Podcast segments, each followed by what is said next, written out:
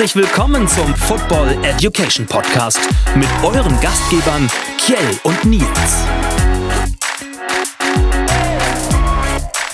Herzlich willkommen, meine Lieben. Hier ist wieder der Kieler und an meiner Seite der Nils Kramkau. Hallo Nils.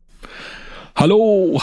Endlich ist es wieder soweit. Endlich ist es so wieder. Und die Zeit drängt ja ein wenig, weil du wurdest ja heute geimpft. Man weiß ja nie, wie es mit den Nebenwirkungen ist. Nicht, dass du uns daher noch vom äh, Stuhl hier klappst. Weißt ich weiß es nicht. Ich, ja, danke, dass du mich daran erinnerst. Ich hoffe ja. tatsächlich nicht, dass ich da in irgendeiner Form was spüre, aber selbst wenn, ist es ja eigentlich den Schutz wert. Ja, genau. Und fein tust du wahrscheinlich auch weich, oder? Ja, ja. Immer. Immer. Erzähl mal, heute haben wir eine knackige Folge vor uns. Ich glaube, wir werden unser Rekord brechen und ungefähr uns da einpendeln, die wir uns immer so vorgenommen haben. Das sagst du jedes Mal. Und am Ende ja, ich weiß. reden wir doch mehr, als wir wollen. Aber das ist ja auch in Ordnung. ich finde auch. Erzähl mal. Ja, ich finde es ganz interessant. Wir haben, wir haben es ja mittlerweile auch gemerkt, dass die eine oder andere Folge so ein bisschen aufeinander aufbaut. Jetzt waren wir letzte Woche beim Practice Squad. Also das heißt, unsere ja, Trainingsgruppe, die ja irgendwie außerhalb des eigentlichen Kaders der NFL-Teams geleistet werden, kann man ja fast sagen, aha, oder sich aha. geleistet wird. Und es gibt ja aber noch ein weiteres Programm, um überhaupt eigentlich in diese, in diese, in diesen Practice Squad reinzukommen. Und das ist nämlich das International Player Pathway Program. Hört sich irgendwie so ein bisschen neu an, tatsächlich kann man sagen, aber die NFL hat so eine Art von Programm eigentlich schon ziemlich lange, nur immer irgendwie ja. unter anderen Synonymen geführt. Und das wollen wir heute einfach mal beleuchten, um einfach mit auf den Weg zu geben, wie läuft es ab, wer kommt da rein, äh, genau, und äh, ja, wie werden die nachher vielleicht auch auf die Teams verteilt. Genau, das ist unser Fahrplan für heute. Wir dürfen gespannt sein, auf welches Resümee wir am Ende kommen. Also ich finde find das Programm ja sehr, sehr spannend und auch echt gut. Das, ich finde das ein guter Ansatz. Aber bevor wir uns damit beschäftigen, finde ich persönlich, ist es Zeit für. Was ist eigentlich? Und jetzt sollte Dr. D aus L hellhörig werden, denn was ist eigentlich der Teile? Ja, endlich greifen wir die Position auf. Ich wollte gerade sagen, wir ja. haben es jetzt ja schon wieder häufiger gemacht. Heute sind wir wieder in einer Position gelandet. Das haben wir jetzt hier über die anderen Folgen auch schon mal gemacht. Letzte Woche haben wir das tatsächlich dann gleich mit dem Practice Squad erklärt, weil das ja auch wichtig war. Aber ich glaube, heute mal wieder eine Position Tight End. Genau. Und die, der Tight End äh, gilt ja auf der auf der Position äh, auf der in der Offense als der Turm in der Schlacht. Ne? Die sind eher von von kräftiger Statur, sind groß gebaut und äh, haben schon ein gewisses Erscheinungsbild auch. So, die machen ja auch schon echt. echt ich glaube, unter her. zwei Meter geht da nix. Meter mal Breite, ne? Ja, okay. Außer du natürlich. Du bist ja ein ganz anderes Kaliber, mein Freund. Natürlich, definitiv. Äh, sie werden ja gerne als Blocker im Lauf- und Passspielzüge eingesetzt, weil sie genau die Statur haben und dementsprechend auch schon den Weg freiräumen können. Gerade in den äh, Spielzügen, wo sie nicht gerade involviert sind. Denn ein Tight sollte nicht nur blocken können, sondern, was braucht er auch? Letztendlich auch gewisse athletische Fähigkeiten oder zumindest ja. entwickelt sich das Spiel dahin und dann entsprechend halt auch die Möglichkeit, gut fangen zu können. Ja. Die, und die Unterschiede sieht man ja trotzdem auch in den Spielen. Kann man meistens mal so ein bisschen drauf achten. Jetzt muss man natürlich gucken, ich weiß gar nicht, wie sich jetzt hier diese Nummernvergabe entwickelt hat, aber wenn man mal mhm. NFL-Spielzüge sieht und vielleicht auch einfach mal guckt, wie das so losgeht, dann sieht man ja meistens irgendwie so am linken oder rechten Rand eigentlich der Offensive Line dann meistens die Spieler mit den 80er Nummern, äh, die dann in vielen Fällen halt ein Tight End identifizieren. Kann, kann einer sein, kann mehrere sein, kann gar keiner sein. Aber ja, da sieht man schon, dass das irgendwie im Gegensatz zu den anderen Spielern andere Kaliber sind. Also ist ja wohl meistens eher auch schon so groß, eher, eher muskulös, athletisch und äh, ja. echt, echt Riesenkerle. Ja, und standfest definitiv. Ja. Ja. Und nicht, das, nicht umsonst gilt diese Position auch als einer der vielseitigsten im American Football. Nichtsdestotrotz kann man da auch Unterschiede sehen. Es gibt Menschen, also es gibt Titans, die eher durch ihre Athletik trotzdem kommen und sichere Hände haben, aber vielleicht nicht die stärksten Blocker sind. Genauso umgekehrt gibt es natürlich auch Spieler, die, die stärker im Block sind und da eher eingesetzt werden, aber ihre Hände vielleicht nicht gerade die sichersten sind, sondern eher ähm, Flutschfinger haben. Und wenn man so in die Historie so reinguckt, gibt es äh, einige Titans, die auf sich aufmerksam gemacht haben, und äh, da wäre ein Mike Ditka, der dann später sogar Coach geworden ist. Äh, ein Tony Gonzalez, ein Rob Gronkowski, den man heute ja auch noch kennt, der seine Herbsttage quasi vor sich hat, wo er in seinen Herbsttagen gerade le lebt. John äh, McKay und Kellen Winslow. Okay, neben Travis Kelsey und George Kittle, die, glaube ich, ein, ein Gesamtpaket darstellen, die beides vereinen, auch. Welche Titans gibt es heute noch, die äh, diese Kategorie fallen könnten? Außer die beiden gesagten. Naja, ich glaube erstmal noch nicht so viele. Aha. Äh, erst zum ersten wollte ich sagen, es ist ja total erstaunlich eigentlich, dass die Kansas City Chiefs so ein Feingefühl haben anscheinend für die Position, weil Gonzales hat ja, ich glaube, über zehn Jahre, zwölf Jahre oder so Ja, für die ja. Kansas City Chiefs gespielt. Und ich gehört, gehört ja mit auch wirklich zu einem der Top-Leute. So, und dann kommt mit Travis Kelsey halt noch so jemand, der sich einfach da einreiht. Ähm, das ist natürlich schon auch eine besondere Art von Spieler. Ich glaube ja, dass die Spieler, die im Passspiel eingesetzt werden oder auch in der Endzone, die fallen ja auch viel mehr auf, als die, die vielleicht einfach nur, sag ich mal, die Drecksarbeit machen und, und viel blocken und viel frei machen und Ja. vielleicht hier und da mal ähm, ja einen Pass entgegennehmen. Insofern, wenn ich mich zumindest an dem orientiere, was heute zu sehen ist, glaube ich, gibt es tatsächlich erstmal gar keinen Vergleich, meiner Meinung nach, zu Mhm. der Position, weil vieles das, was, was wir dann sehen, ist noch so ein bisschen in den Kinderschuhen. Das könnte sich vielleicht dahin entwickeln. Nehmen wir als Beispiel ja so äh, Mark Andrews Mhm. mit 25, ja noch nicht so alt, glaube ich, 25, 26. Dann hast du Darren Waller bei den Las Vegas Raiders, der aber ja sehr spät gestartet ist. Also es ist ja auch, ich sag mal, eine typische Eigenschaft komischerweise dieser Position, dass viele von denen erst relativ spät starten. Also es ist ja nicht so, dass sie sofort irgendwie absolut in Form sind oder sich auch daran gewöhnt haben, sondern es dauert immer eine gewisse Zeit, bis die Spieler dann überhaupt Fuß gefasst haben. Also, ja, kann ich im Moment noch keine auf die Stufe heben. Also, wobei Ja. man auch sagen muss, ich finde es auch noch ein Unterschied zwischen George Kittle und Ja, natürlich. Travis Kelsey. So, Natürlich. ne, Aber Kittle ist durch, durch seinen Einsatz, was er einfach da reinbringt und reinschmeißt, äh, auch einer der Titans, die es zu nennen gilt, die vielleicht nicht ein Travis Kelsey das Wasser reichen kann, wenn man so will, mit den Stats, die, die Kelsey einfach, einfach äh, äh, äh, äh, abliefert. Aber ein Kittle ist einfach durch seine physisch einfach, Physik einfach ähm, ja, gar toll- keine Frage. Die, Ja. Ich denke auch, dass athletisch gesehen Spieler auf dem richtigen Weg sind oder auch vielleicht ihm sogar schon was voraus hätten, nur halt der Einsatz nicht so da ist. Also es gibt ja sicherlich auch welche, die da so gehandelt werden, ne? wenn man die sieht, Ja. wie, wie athletisch die sind jetzt äh, gerade ja frisch in die NFL gekommen, Kyle Pitts. Ja. Das dem ist man, ja. dem man ja eine Zukunft voraussagt, die einem, einem Kelsey das Wasser reichen kann. Genau, also ich meine, das ist ja wirklich auch, auch ein absolut purer Athlet, ja viel, noch viel mehr eigentlich ja Receiver als Tight End, aber Mhm. wer weiß, was er mitbringt. Also ich bin auf jeden Fall richtig gespannt auf den Typen. Ja. Könntest du dir vorstellen, die Position zu spielen? Hm, Ich glaube, das ist nix für mich. Aufgrund, aufgrund der, der Härte, die du. Nee, das glaube ich gar nicht die Härte, aber ich glaube einfach nicht, dass ich die, dass ich die Physis dafür mitbringen würde, so eine Ja. Position zu spielen. Sonst glaube ich schon sehr interessant, weil du dich ja irgendwie in, in beiden Aspekten des Footballs einfach integrieren Mhm. kannst. Mhm. Das ist schon, schon cool, ja. Eine spannende Position auf jeden Fall. Finde ich auch. Auch sehr attraktiv. Aber lass uns äh, den Thailand damit abschließen und mal gucken, welche Gedankengänge so in unserem Köpfchen kreisen. Rund um die Liga. Nachrichten und Gedanken. Nachrichten und Gedanken rund um die Liga. Und was fällt da uns gleich ins Auge? Natürlich die große Frage mit dem großen Fragezeichen. Was passiert mit unserem Aaron Rodgers? Black Bottles, Kurt Benkert, jetzt verpflichtet. Sind die Tage von ihm gezählt?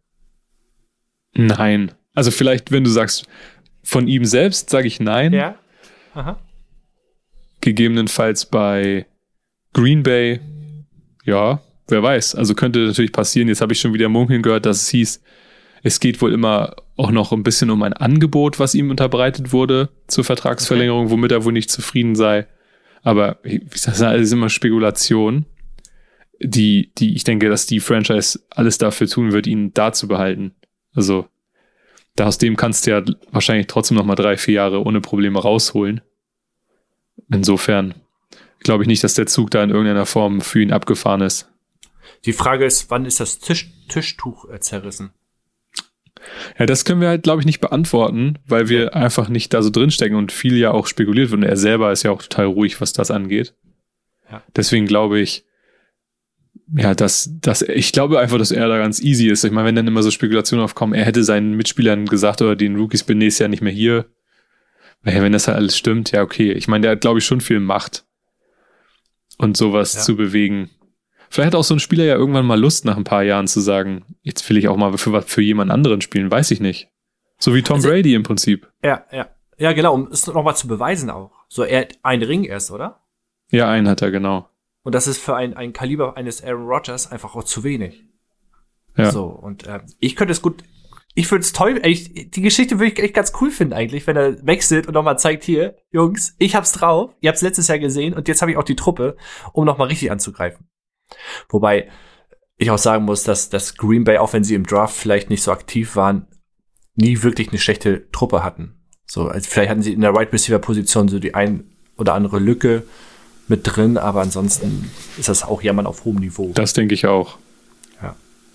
Kommen wir, kommen wir zum anderen Thema, äh, was mich erschreckt hat, als ich das gelesen habe. Und zwar steht die NFL mal wieder am Pranger und zwar geht es da um, um den Vorwurf des Rassismus.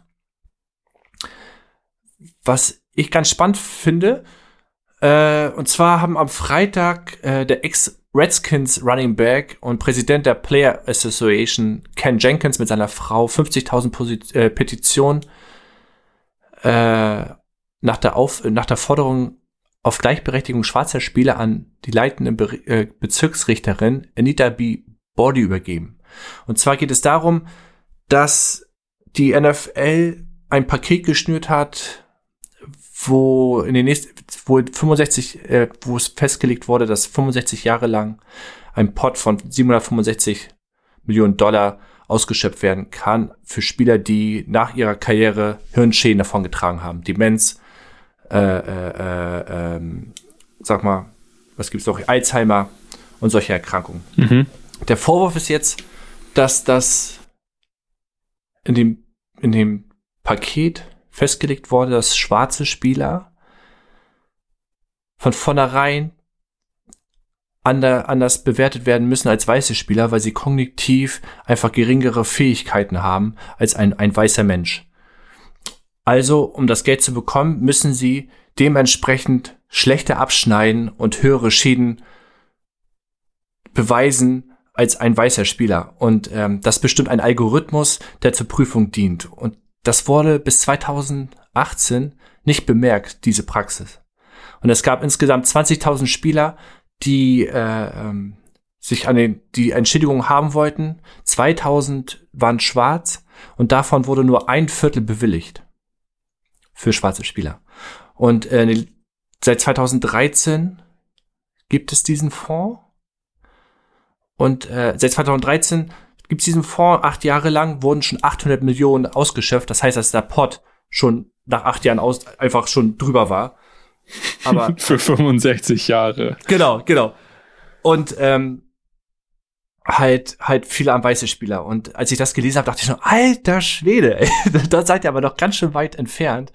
Und ähm, kann das, unterstützt das zu 100 Prozent, dass da diese Regelung natürlich aufgehoben wird. Und da sind die jetzt dran, die Petition wurde eingereicht. Ich bin gespannt, was rauskommt. Die Verhandlungen laufen wohl gerade, äh, damit dieses schwachsinnige, schwachsinnige äh, Gesetz oder schwachsinniger. was für ein genialer Algorithmus. Genau. Also, ist ja irre. Wird. Oder? Ja, aber das, ich glaube auch, dass gewisse Praktiken, ich meine, das ist ja nicht alt in dem Fall, 2013, so ja weiß nicht, ob auch ab, ab 2013 dann sozusagen dieser Algorithmus angewendet wird oder ob der schon noch älter ist. Ja, ja. Aber das kommt mir immer so vor, als wenn das halt auch so typisch zu dieser Zeit halt noch passt von denen. Ne? Irgendwann mal so eingeführt und dann ist das halt noch so differenziert zwischen den Hautfarben, was ja totaler Blödsinn ist. Ähm, ja, und dann wirst du halt eben auch entsprechend nicht entlohnt. Ich weiß natürlich auch nie, ob, ob äh, vorher viele irgendwie in Anspruch gestellt Mhm. haben, zu sagen, hey, ich hätte da gerne Entschädigung. Ist natürlich cool überhaupt, dass es so, dass es überhaupt so eine Möglichkeit gibt, dass sie so einen Fonds zur Verfügung stellen. Sie könnten ja auch sagen, ja, ja, ihr wolltet doch Football spielen, jetzt habt ihr halt Pech gehabt und müsst mit eurer Krankheit irgendwie leben. Insofern ist ja schon die, die, der Gedanke nicht schlecht, das überhaupt so auf die Spieler zu verteilen, aber wie es dann wieder umgesetzt wird, Also ja, der, der Algorithmus wurde ja auch gepflegt von jemandem. Und äh, dann einfach davon auszugehen, dass Schwarze minderwertiger sind in ihrer Denke und, und in kognitiven Fähigkeiten, ist schon. Also mir fehlen die Worte einfach. Mich würde ja vor allem mal dann, also da, auch wenn ich das absolut frech finde, mich würde aber da interessieren, welche Hintergründe sozusagen da stehen, dass man sagt, dass sie geringere kognitive Fähigkeiten haben. Da muss es ja Ja. irgendwelche Beweggründe geben, warum dann der Algorithmus das so vorsieht. Ja, wahrscheinlich aus der Sklavenzeit noch. Ja. Die konnten da nicht schreiben. Ja, das irgendwie sowas. So sein. Genau. Ja, ja, ja.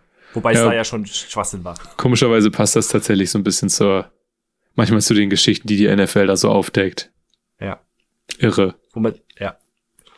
Gut. ELF. Genau, noch ein letztes Thema. Genau. Lässt Fans und Vereine ein wenig im Trüben fischen. Ja, genau. Ich, ich bin ja jetzt zurzeit immer mal wieder ähm, auf Twitter in diesen sogenannten Spaces unterwegs und da gab es jetzt auch wieder einen, äh, bei dem ein Medienvertreter eingeladen war, der auch viel halt aus der ELF berichtet. Und da waren dann halt auch zum Beispiel äh, zum einen halt natürlich Spieler, irgendwie auch ehemalige mal sind da so ein bisschen mit da drin, aber da war halt auch ein äh, Verantwortlicher drin. Ich meine, er war der zweite Vorsitzende der Berlin Bears, also ein Mhm. GFL-Team. Und ja, die haben sich da so wunderbar mal drüber ausgetauscht, eigentlich, wie das so gerade läuft. Und dass es auch in Berlin ähm, so Tryouts gab, also so ja im Prinzip Probetrainings, die dann eingeladen wurden. Und äh, dass, dass die nicht mal eine offizielle Anfrage zugegangen ist, ob Spieler da überhaupt mitmachen dürfen. Da sind dann halt zwei, drei Spieler von denen wohl hingegangen. Es wurde auch richtig geheim gehalten, wo die trainieren.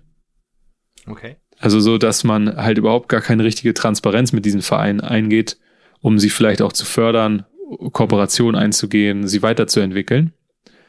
Und äh, das ja, konnte dann halt auch so ein bisschen auch auf anderer Seite bestätigt werden, dass eben selbst von den Leuten, die zum Beispiel bei der Footballerei aktiv sind, dass die halt gar nicht so richtig wissen eigentlich, wie das halt alles laufen soll, ne? Und äh, ob die Kader schon fix sind, an einer anderen Stelle sind sie schon relativ weit, an einer anderen Stelle nicht.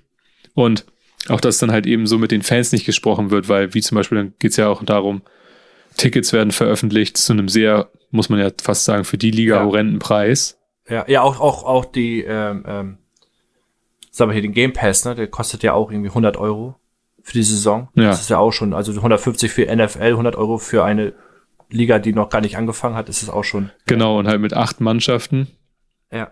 Und da waren die auf jeden Fall äh, so sehr erbost drüber, dass, dass da halt so wenig Transparenz gegenüber den vermeintlicher, ich sag mal, Amateur-Profivereinen gibt, die man halt in Deutschland hat, die ja sicherlich auch die Spieler wiederum füttern oder die Vereine, die dann die ELF und ihre Teams füttern, dass da einfach nicht genug miteinander kommuniziert wird oder, ne, weil es halt kann ja sein, ja, wir würden gerne zum Probetraining einladen, hier habt, da sind Spieler, habt ihr Lust? So, und weil es dann auch hieß, die Spieler haben ja auch keine Freigabe in irgendeiner Form. Mhm. Also auch wenn sie es natürlich nicht offiziell müssten, weil dann sind wahrscheinlich wieder andere Verträge, die da gelten.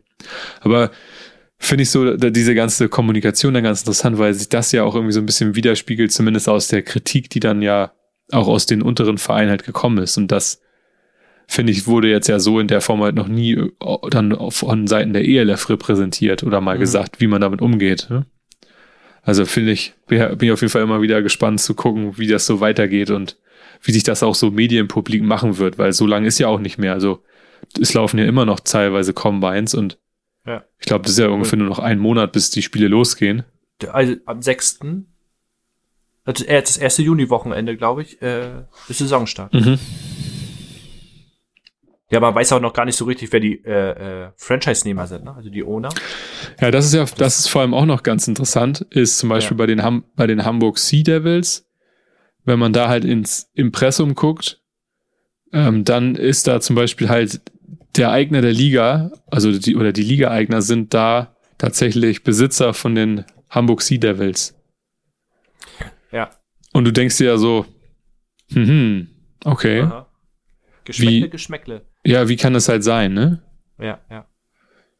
Ja, ich, ähm, Ja, 19. Liga zu 19. starten? Juni ist quasi der, ist der Okay, Start, habe ich sogar. geguckt. also wenn man eine Liga äh, starten will, kann ich das noch ein Stück weit nachvollziehen. Dann muss die Liga, also die, die, die, doch, die Liga sich dann aber wieder zurückziehen irgendwann und jemand anderes finden, der diese Franchise führt. Ja, sehe ich auch so. Ich, ich, ich hatte auch erst mit dem Gedanken gespielt, dann in dieser Runde mal so die Frage Richtung auch so Salary Cap oder sowas zu stellen. Ja. Aber das ging dann, äh, ich sag mal, in diesem Thema ja schon auch ein bisschen hin und her und dann habe ich halt gedacht, nee, nee, okay, ich höre einfach erstmal nur zu. Aber ich habe mir das heute als Podcast angehört, deswegen äh, kann ich das äh, nachvollziehen und ich kann die, das ist ja das, was wir schon ein, eingangs mal sagten einer Folge, dass sie sich das auch gefallen lassen müssen, diese Kritik.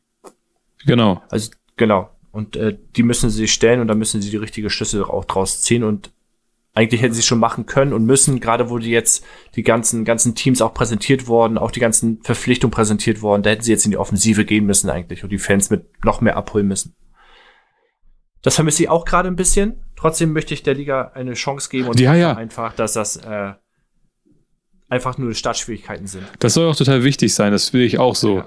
Es geht einfach nur darum, dass man halt ja dann immer typischerweise beide Seiten mal hört und dann Ja, bin ich halt mal gespannt. Das eine ist ja vielleicht ein bisschen einfacher, weil das sich medienwirksamer präsentieren kann, vielleicht auch einfach durch die Geldgeber und die ganzen Organisatoren, weil sie ja auch ganz anders im Raum stehen. Ne? Also Ja. es gab dann auch noch so Kommentare irgendwie, wie, wie wird das halt so in der, in der Fernsehpräsenz halt sein, weil wird das halt die Ja. gleiche Crew machen, die jetzt auch zum Beispiel ran NFL macht. ja, Es wäre ja dann zum Beispiel als Präsident, dass Patrick Isume der Präsident ist, irgendwie, glaube ich, nicht das richtige Aushängeschild, wenn er selbst zum Beispiel die Spiele kommentieren würde. ja, ja. Also es passt ja nicht zusammen. Und vielleicht gibt es da ja irgendwie auch nochmal so eine Idee, dass da neue Teams entwickelt werden, ne? die, die dann vielleicht Ja. die Kommentatoren darstellen. Und wenn man jetzt überlegt, dass ein Roman Motzkus nicht gerade äh, positiv verabschiedet wurde, da, er wollte ja auch eine ELF-Truppe auf die Beine stellen, oder waren kurz davor und wurden dann abgesägt. Ich glaube nicht, dass er wirklich Bock hat, dann auch äh, ein Spiel zu kommentieren. Ich weiß auch gar nicht genau, ob das Roman Motzkus war oder der, der Jan Stecker. Auf jeden Fall ist Stecker war in Köln, ja. Äh, Ja, genau. Der ist ja, glaube ich, dann irgendwie der Vorsitzende von den Köln Crocodiles oder sowas. Nee, nee, von den Köln, von den, vom GFL-Team. Ja, genau. Das sind ja die Crocodiles, meine ich. Ach ja, genau, Köln war ja, äh, Cologne Centurions sind ja die. Genau, das sind die. Genau, ja, ja, genau, genau. Und das, das ist natürlich sowas, wo du auch denkst, na okay, dann äh, stoßen die auf jeden Fall äh, sich irgendwie gegenseitig da vom Thron. Mal gucken. Am Ende wird die Footballerei werden, die es kommentiert. Kommen wir zum Thema der Woche. Out of the Box. Genau. Thema der Woche, wie wir es vorhin schon sagten, ist das International Player Pathway Programm. Und Ja, wunderbar, immer abgekürzt mit IPPP. ja, Manchmal, auch nur, manchmal auch nur genannt International Pathway Program, gar nicht mit dem, Ja. mit diesem Player dazwischen. Also ja übersetzt eigentlich ja sozusagen die, die internationale Möglichkeit, Spieler auf einen Weg zu bringen, auf einen Pfad zu bringen und sie dann in einem Programm zu begleiten. Und man fragt sich vielleicht, ja, wozu dient das Programm und welchen Hintergrund hat es? Es sind halt sehr viele Amerikaner tatsächlich auch in der NFL aktiv. Ähm, es gab tatsächlich letzte Saison eine Statistik, wo drin stand, es gab nur 23 internationale Spieler. Das muss ich auch mal vorstellen. Mhm. Wenn du dir ja überlegst, geil. dass jedes Team halt entsprechende Kadergrößen besitzt. ja, ja, Und das wird so gezählt, dass man sagt, die NFL sagt also, wer sozusagen seine Highschool außerhalb der USA besucht hat und mindestens ein Snap in der normalen Saison gespielt hat, der wird halt sozusagen dazugezählt. Und das sind halt nur 23 internationale Spieler. Und dieses International Player Pathway Program soll halt dazu sorgen, dass halt Nicht-Amerikaner und, und Kanadier, diese Unterscheidung finde ich auch schon sehr witzig, Mhm. Mhm. die Chance bekommen, halt in die NFL zu kommen. Und das Programm basiert auf einer Strategie, die das internationale Wachstum vorantreiben soll. Das ist ja auch natürlich wieder typisch, sage ich mal, dass die NFL sagt, es geht natürlich auch hauptsächlich um Kohle. Ich glaube auch, die orientieren sich so ein bisschen an der äh, NBA, die damals ja auch schon sowas eingegangen ist, dann ähm, international ein bisschen aktiver zu werden, zum Beispiel mit dem chinesischen Markt. Und jetzt soll das dann auch so betrieben werden, um einfach mehr Spielern die Möglichkeit zu geben, in der Liga zu spielen und folglich halt vielleicht auch dann die Fanbasis zu erhöhen aus den Ländern, wo sie eben herkommen. Also Das Wichtige dabei, ist ja, dass es sich ja tatsächlich nur um internationale Spieler handelt, die nicht das College besucht haben. Genau. Also ein Björn Werner ist ja kein International Pathway Player gewesen in dem Sinne, weil er sich, weil er auf dem College war und sich ganz normal zum Draft anmelden konnte. Ja, Also- ist, ja, definitiv. Genau, also nicht amerikanisch bedeutet nicht automatisch, dass du nur durch dieses Programm in die Liga kommst, sondern du kannst ganz normal Highschool, College besuchen und dich dann zum Draft anmelden und kannst ein ganz normaler, sofortiger NFL-Spieler werden. Ja, das ja zumindest, aber wenn du dich halt im Draft anmeldest. Genau, genau. Ja, genau. Aber das darfst nicht in diesem Programm teilnehmen. Nein. Genau. Und interessant ist, ich glaube, dass das zumindest medienwirksam erst so in den letzten, in der letzten Zeit einfach vielleicht auch aufmerksamer geworden ist, aber es ist eigentlich keine neue Initiative. Mhm. Weder ist es das längste, was es gab, nämlich Mhm. ähm, es gab bereits das, das in NFL International Development Practice Squad Program, also ein längeres Wort gibt's dafür wahrscheinlich gar nicht, was halt schon zwischen 2004 und 2009 lief. Und dann war das so ein bisschen weg. Also es war dann halt eine siebenjährige Auszeit. Ich glaube auch, das Ja. passt wieder perfekt. So 2004, 2009, da gab es ja damals halt auch noch so die Ausläufe der NFL Europe. Ja. Und dann kam es erst 2060 als das einjährige NFL Undiscovered wieder. Und in der Zeit ist ja auch unser vielleicht einigen bekannte deutsche Spieler Moritz Böhringer entdeckt worden. Genau in dieser Genau. Zeit, nämlich unter diesem Namen. Und die NFL hat halt gemerkt, ey, das ist total gut, es läuft, Erfolg ist da. Und dann haben sie halt eben genau ein Jahr später, schon 2017, dann eben das IPPP installiert. Vielleicht einfach, warum der Name nochmal geändert wurde, weiß ich nicht, aber vielleicht hört sich einfach für die Zielgruppe nochmal interessanter an, nämlich mit International. Ich glaube, wenn man sich so die Story so anguckt, die stehen da einfach drauf. Ja, das kann sein.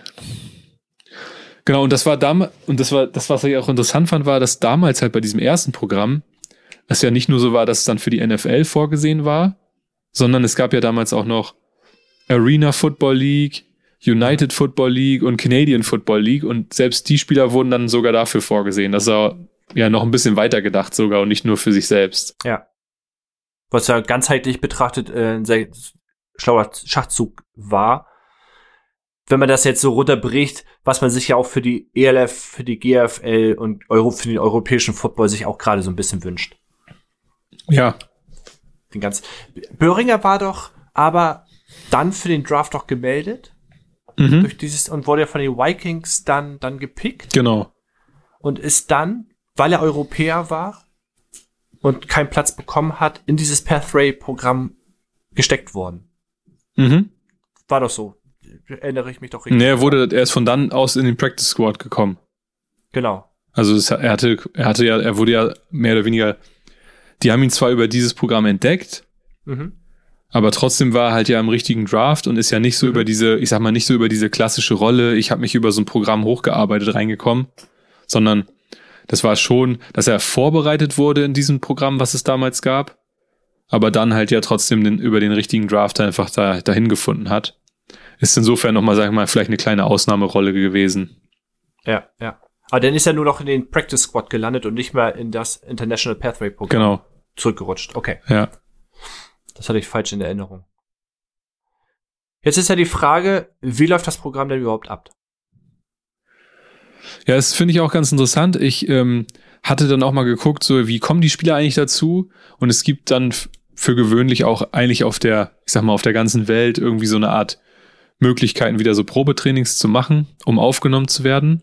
Und dann gibt es auch in Florida so eine Akademie, Mhm. ähm, die, ich sag mal, die wirklich halt äh, eine große sportfunktionelle Anlage zur Verfügung stellt, wo man halt äh, x beliebig viele Sachen machen kann. Und diese Kandidaten, die da reinkommen, die werden da erstmal überhaupt vorbereitet. Mhm. Also ja, so ein bisschen auf das Ganze, was in der NFL halt überhaupt wichtig ist, ne? Die gibt es aber jetzt auch äh, in Europa. Und zwar wurde auch letztes Jahr in London auch diese Akademie Genau. ins Leben gerufen. Richtig. Deswegen, also diese, diese, also die, ich sag mal, die Akademie für die dann am Ende fest ausgewählten Spieler, die ist halt in Florida. Aber diese Probetrainings, diese Tryouts, die sind halt Mhm. überall verteilt. Da können sich halt ganz, ganz viele verschiedene Spieler anmelden. Ähm, aber das ist halt erstmal die Voraussetzung, um sozusagen einen Schritt höher zu kommen, nämlich, die sagen ja nicht gleich, ihr werdet auf eure Teams losgelassen, sondern ihr müsst erstmal auch nochmal hier irgendwie die, die Grundlagen in den Trainings absolvieren. Ja. Und dann ist halt sowieso witzig, dass sie ja nicht, dass sie ja nicht so ein, so ein Verein sagen kann, ja, den hätten wir gern, den Spieler, sondern das ist etwas, was die, was die NFL halt zufällig zulost. Nämlich, äh, ähm, jedes Jahr ist es halt eigentlich eine, zufällig eine andere Division. Das heißt, vier Teams aus der Division, die werden dann halt ausgewählt und dann bekommt so ein Spieler die Möglichkeit, äh, ja, einfach da reinzurutschen in das Team, um vielleicht dann halt die Chance zu haben, dann am Ende in diesem Practice Squad halt auch aufgenommen zu werden. Ich hatte jetzt, glaube ich, so gesehen, dass das in der, das sogar mal erhöht wurde, letztes Jahr auf zwei Divisionen. Dass sie über, also dass sie überlegen, das auf zwei Divisionen Ja, zu erhöhen, ja. einfach um mehr Spielern die Möglichkeit zu geben. Ähm, ja, finde ich so ganz interessant, weil ähm, immer so ein, ja, so ein internationales Flair dann halt mit diesem Kader mitläuft. Das Tolle ist ja, wenn du die Möglichkeit hast, in deiner Division einen Spieler aufzunehmen, dass du einen extra Platz in deinem Practice Squad ja auch bekommst. Das heißt, du musst keinen Platz, Platz räumen dafür, sondern einfach on top noch ein extra Spieler. Aus der letzten Folge hatten wir das ja auch schon besprochen, dass jetzt zumindest im Moment so ist, dass ja zehn Spieler waren, die du haben durftest. Wird jetzt ja im La Laufe der Jahre nochmal erhöht, aber da kann man ja auch die andere Folge sonst nochmal hören. Und ja, genau, da hast du sozusagen jetzt eigentlich zehn Feste und dann sagst du halt, oh, dieser internationale Spieler, der kommt auch da mit rein, ist dann sozusagen der Elfte, aber der Ja. zählt gar nicht. Genau. Das, das, das Tolle ist ja dann, dass dieser Spieler auch wie ein normaler Practice Squad Spieler äh, ähm, am Training teilnehmen darf und sich beweisen kann und auch die Pre- Pre-Game-Spiele absolvieren darf. Wenn er den, den, den Cut aber nicht schafft in den 53-Mann-Kader, ist dieser Spieler trotzdem gesaved als International Pathway-Spieler. Ja, genau. Darf Und, quasi nicht äh, abgeworben werden. darf nicht abgeworben werden, darf auch nicht entlassen werden und bekommt einfach einen Platz im Practice Squad. Darf aber auch nicht in die, darf aber halt dann auch nicht wie, wie wir das zum Beispiel auch beim typischen Practice Squad hatten, darf dann halt aber auch nicht hochberufen werden. Also Nein, er muss dann, er, dummerweise muss er dann halt die ganze Saison in diesem Practice Squad halt versauern. Also hört sich jetzt doof an oder lernen, muss Ja. man ja wahrscheinlich eher Ja. sagen. Ja, und das ist ja genau der richtige Ansatz zu sagen, okay, äh, er hat noch nicht das Zeug, aber wir sehen das Talent und wir lassen ihn jetzt ein Jahr lernen und dann können wir immer noch gucken, wie er sich entwickelt hat. Und wir haben keine, keine Kosten in dem Sinne, was uns jetzt auf, die, auf den Salary Cap schlägt. Auch ein wichtiger Das ist Punkt. Genau, das ist nämlich ganz, ganz cool. Ein, ein International Pathway-Spieler bekommt auch Geld natürlich, und zwar äh, 156.400 Dollar etwa, plus minus, plus minus paar, paar Euro. Ja, bei Dollar, typischen 17 Wochen. Genau, die wir jetzt haben. Und, nee, wir haben jetzt 18 Wochen. Ja, genau, 18 Wochen wären es dann noch ein bisschen mehr, aber deswegen sage ich das. Genau, Weiß nicht genau. genau, wie die bezahlt werden, aber Genau. Und die nicht gegen den Salary Cap rechnen. Und 156.000 oder 165.000, das ist natürlich für, für die Milliardäre, äh, sind das ja Peanuts. da macht bei 100, 100 äh, knapp über 180 Millionen, glaube ich, den Kohl auch nicht fett. Genau. Und die können aber das ganz normal weiter trainieren, dürfen aber weder entlassen werden, noch dürfen sie äh, Teil des aktiven Kaders werden. Jetzt kommen wir mal zu Spielern, die ihre Chance tatsächlich auch genutzt haben. Mhm. Und da gibt es drei Spieler, die den finalen, in den finalen Kader geschafft haben durch dieses Programm. Ich muss zugeben, die ersten beiden sagen mir nicht so viel. Nicht? Und zwar, nee, dir? Tatsächlich den, äh, den sogenannten Eva Obada, der ist ja der, der erste gewesen, der aus diesem Programm, also der erste Europäer, der in diesem aktuellen Programm tatsächlich ja. einen festen Vertrag bekommen hat. Bei den Carolina Panthers über ein Jahr. Defense End? Genau, das war schon äh, eine ganz coole Erfolgsgeschichte. Und ich meine auch, dass wir, dass der auch ähm, damals auch eine Story war, als wir in London waren. Ja, also der, der, ich habe den Spieler nie aktiv gesehen. Der Name ist mir natürlich, schon mal als als als Football-Kenner über den Weg gelaufen. aber ja, tatsächlich. Aber, aber sonst hast du recht. Den denjenigen, ähm, den Jordan Malaita, den habe ich als Tackle der Eagles so noch nicht auf dem Schirm gehabt. Ja. Hat sogar einen Vierjahresvertrag bekommen, ist natürlich auch nicht ohne. Und dann werden wahrscheinlich der ein oder andere äh, Football-Begeisterte unseren Jacob Johnson kennen, der ja mittlerweile als Fullback bei den Patriots aktiv ist. Auch wenn er ja. äh, schade durch die Verletzung irgendwie so ein bisschen frühzeitig ausgeschieden ist. Ja. Aber letzte Saison hat er alle Spiele gemacht und war davon zehnmal sogar als Starter dabei. So, das war das Jahr davor. Und das ist, glaube ich, die große Erfolgsgeschichte, die sie auch gerne als Aufhänger jetzt nutzen, der Jacob Johnson, der es geschafft hat, äh, sich durch, durchzubeißen. Und wenn man ihn auf dem Spielfeld sieht, hat er es auch verdient. Ja, ist ja eine interessante Position vor allem. Fullback, das werden wir sicherlich auch nochmal erklären. Wobei das so ein bisschen ja einhergeht mit dem, was wir als Running Back schon erklärt haben. Ja, ähm, ja. Ist natürlich auch eine Position, die vielleicht auch äh, an der einen oder anderen Stelle ein bisschen ausstirbt. Ja, Spielt ja nicht jeder mit. Stimmt. Nee, das stimmt. Aber die Patriots sind dafür bekannt, dass sie einem Fullback gerne operieren. Ich würde gerne noch mal ganz kurz dann zumindest darauf eingehen, weil wir ja gesagt hatten, dass wir Teams haben, die jetzt ja zufällig ausgewählt wurden. Mhm. Und ähm, in diesem Jahr ist es halt die NFC West, ist das, genau. Das ist nämlich, wo die Seahawks drin sind, die 49ers, die Rams und die Cardinals. Mhm. Wo ja, das haben wir ja, glaube ich, letzte Woche auch schon gesagt, äh, wo der gute Aaron Donker untergekommen ist als Linebacker bei den ja. Seahawks, nämlich aus Deutschland. Also auch wieder ein, ja. eine tolle Geschichte. Ja. Ähm, dass er jetzt eine Möglichkeit hat, sich dort anzubieten. Und dazu ist dann halt noch ein, ein Österreicher gekommen, der bei den Cardinals jetzt aktiv ist, der Bernhard Seikowitz. Aha. Und finde ich ganz interessant, ich hatte nämlich mal kurz geguckt über den und er selber ist als Tight End gelistet, aber er hat einfach in Österreich in der U19 als Quarterback gespielt. ja, und, und teilweise sogar früher mal als Receiver, wo ich dachte, okay, wie kommt man denn auf einmal auf Tight End? So, das ist ja auch ganz witzig. Da kannst Tim Thibault fragen. Genau. Ja, das sind dann so, sozusagen die, es sind dann zwei von den vier aktuellen Spielern, aber die anderen ähm, lasse ich jetzt mal außen vor. Und dazu ja. ist dann auch noch gekommen, dass die aus 2020, also aus dem letzten Jahr, bei den Teams der NFC East untergekommen sind. Also zum Beispiel halt der, der David Bader, das ist ja auch ein Deutscher, bei den Washington, beim Washington Football Team. der wurde halt an der Stelle auch wieder ähm, unterzeichnet. Also es ist immer so ganz, ganz interessant, weil man sieht jetzt auch daraus, okay, man kann halt länger bei einem Team bleiben, auch in diesem Programm. Und mhm. es gibt nämlich tatsächlich welche, die zum Beispiel bei den, bei den Buffalo Bills und auch bei den Dolphins sind, die jetzt schon sozusagen ins dritte Jahr kommen und in diesem Programm stecken. Mhm. Ähm, aber ja, kriegen wahrscheinlich eine tolle Ausbildung. Hast du gehört, was Carol über Donkor gesagt hat? Nee. Dass er sich sehr gut macht und dass das kein Zufall ist natürlich, dass er sich diesen Spieler geholt hat. Ja, gut, ist doch schon mal nicht schlecht. Finde ich auch. Ich, ich fand auch ganz interessant, um einmal auf Johnson zurückzukommen. Und zwar hat er ja nur einen Jahresvertrag unterschrieben, der ja natürlich ausgelaufen ist. Und er wurde jetzt mit dem ERFA-Tender belegt.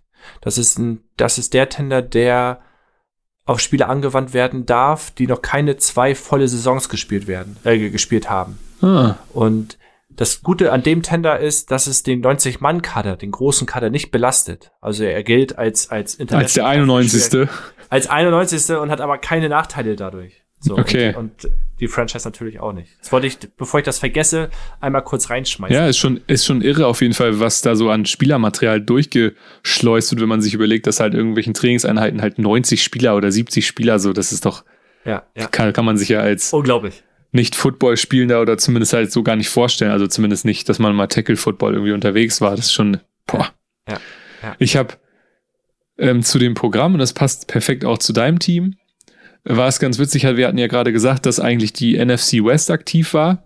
Mhm. Das heißt, die sind dann gegebenenfalls halt zum Beispiel auch bei diesem, bei diesen Workouts, die dann stattfinden, halt in Florida in dieser Akademie halt auch dabei. Aber da waren sogar auch die, da war sogar auch das Washington Football Team aktiv und die haben einfach mal gedacht, die gucken mal, was da so rumläuft, was ich ja zum, schon zumal sehr clever finde, dass sie das machen. Ja. Und ja. sie sind sozusagen eigentlich nicht möglich gewesen, überhaupt einen Spieler halt aufzunehmen im Sinne dieser Regeln. Aber sie haben sich halt ähm, gleich in ein, ich glaube, das ist ein Chilene gewesen, ja. der äh, Namen kann ich dir nicht sagen, kann die Position. Samis, Samis Reyes heißt er, als Tight. End. Da haben sie sich gedacht, der hat so gut gefallen, dass sie ihm direkt einen Vertrag angeboten haben, halt Ja, zumindest ja. jetzt erstmal für diesen 90-Mann-Kader. Ja. Ich auch dachte, ja, warum nicht, wenn sie auf der Position vielleicht ein bisschen dünner besetzt waren und der einen ganz guten. Eindruck, Ja. Eindruck hinterlassen hat, äh, kann man den ja gleich mal so ein bisschen ausprobieren und mitnehmen. Ist ja wahrscheinlich dann auch für eine relativ kleine Summe so. Und der freut sich. Ja, das wäre ja natürlich noch eine ganz andere Geschichte, wenn du aus, so- aus so einem Programm plötzlich einen richtigen Vertrag bekommst, ohne diesen Programm gesteckt zu haben. Ja, du warst letztendlich eigentlich nur in diesem Vorläufer Ja, der, des ja. Programms mit drin, um dich halt vielleicht für die Aufnahme in ein Team zu beweisen. Ja. Und das ist natürlich echt cool, dass sie dann gesagt haben, oh, wisst ihr was, den nehmen wir gleich, ne? Ja. Ich, da, das ist ja auch so, da wird ja dann letztendlich Vorarbeit geleistet für dich und wenn ihn keiner nimmt, ich weiß ja nicht, wie es jetzt gewesen wäre, hätte jemand gesagt, den hätten wir gerne, ob dann sozusagen heißt, welches Recht gilt zuerst, dass du in dieses Programm aufgenommen wirst oder dass dir sowieso jemand gleich schon einen höherwertigen Vertrag anbietet. Vielleicht ist das dann mehr wert. Ja. Ja, oder ob du warten musst, bis, bis das ganze Prozedere vorbei ist und du dann erst mit dem Spieler sprechen kannst.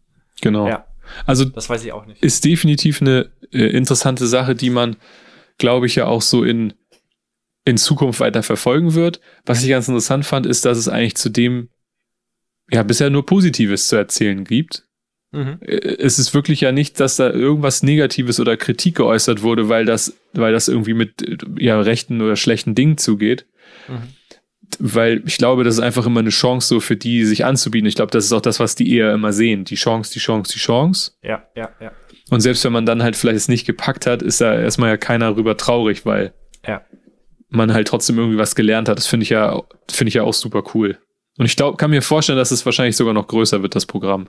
Ja, glaube ich auch, weil, weil Football immer mehr auf dem Vormarsch ja auch ist, gerade in Europa und äh, ich glaube in Asien auch und Südamerika, dass das immer mehr Fuß fassen wird. Ich finde, dass was die Sache rund macht, ist, dass das aber europäische Spieler, südamerikanische Spieler, egal wo sie herkommen, wenn sie auf dem College oder das ganze Prozedere in Amerika durchgegangen sind, sich ganz normal zum Draft anmelden dürfen. So dass es jetzt nicht sagt, oh, wir dürfen nur Amerikaner in den Draft schicken, sondern Mhm. dass es da trotzdem ganzheitlich gesehen wird.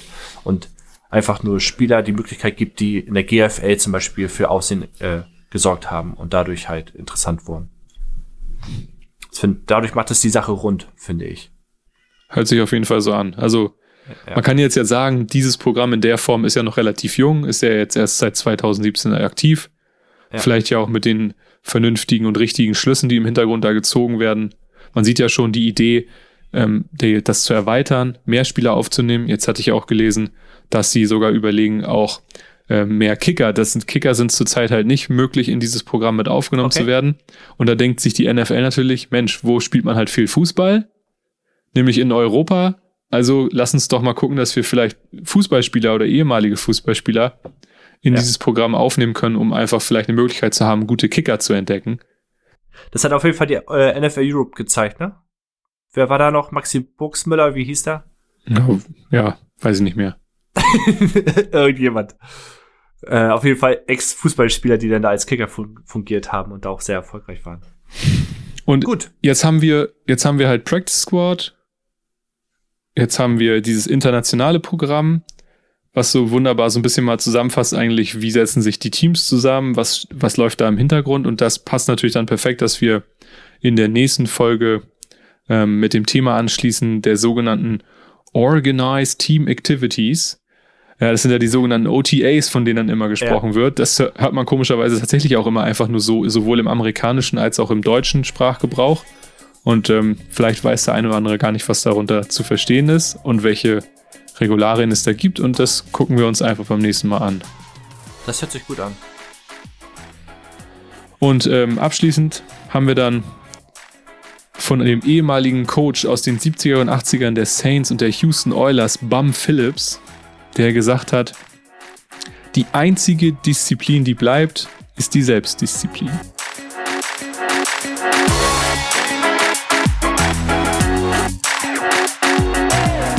Danke, dass ihr den Football Education Podcast gehört habt. Ihr findet uns auf Facebook, Twitter und Instagram unter fb-education und Football Education.